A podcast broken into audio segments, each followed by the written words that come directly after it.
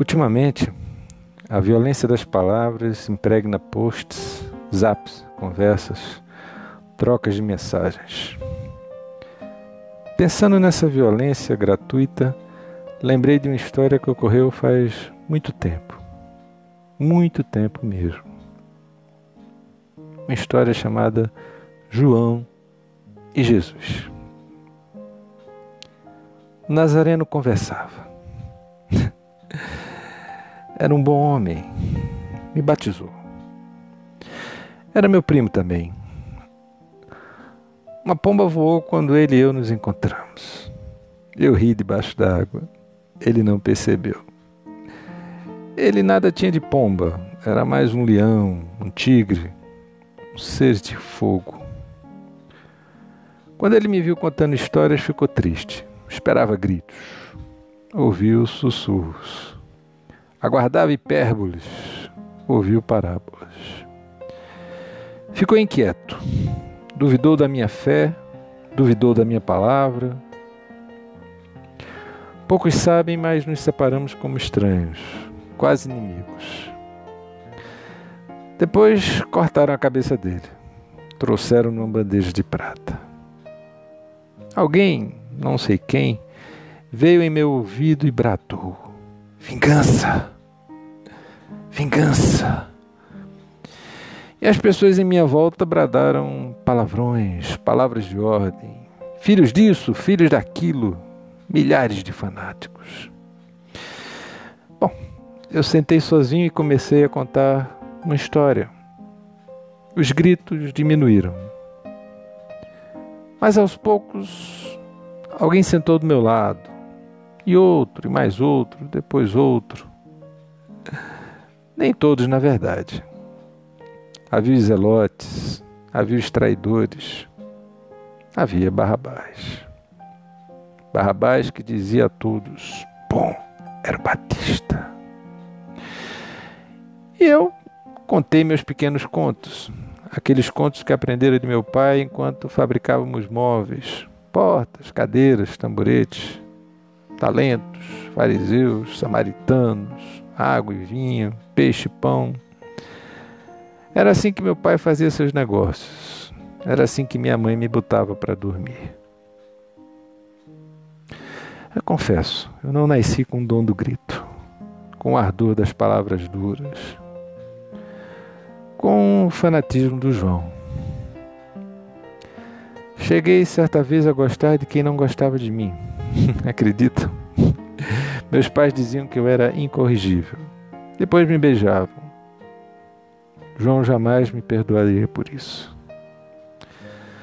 Realmente, se vocês me perguntarem, eu não sei o que será do futuro. Eu sei que minha cabeça também irá rolar. Ou talvez serei crucificado. Acho até que o futuro lembrará dos gritos de João, das suas imprecações, dos seus palavrões. Todos os gritos dele tinham a boa intenção de converter a humanidade para o bem. João era um homem de bem. Eu, eu, eu acho que serei esquecido. Minhas histórias são bobas, tolas, histórias para ninar crianças e quem sofre.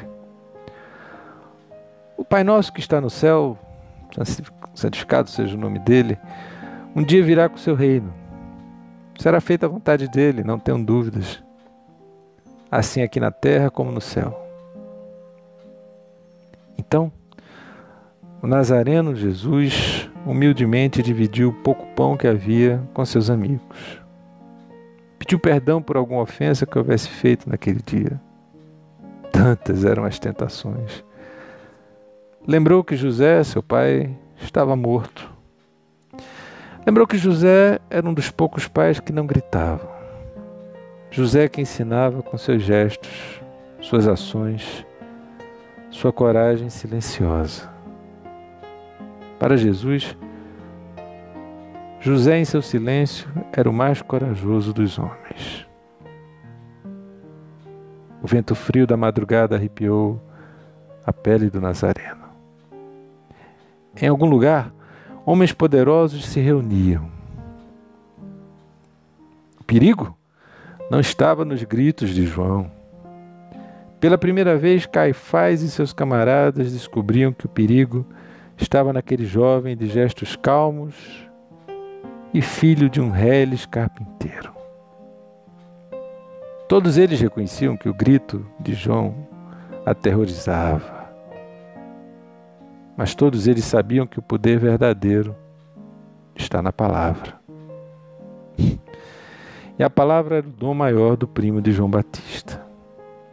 Jesus, Nazareno, este era o homem a ser destruído.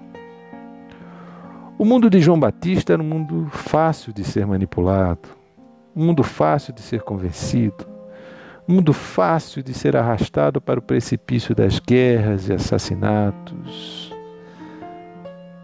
Já o mundo de Jesus, o filho de José, esse mundo era ingovernável. Porque o silêncio do filho de José e Maria e aquelas histórias meio tolas, meio bobas que ele contava, eram a única salvação da humanidade. A única resposta verdadeira e definitiva contra os donos do poder.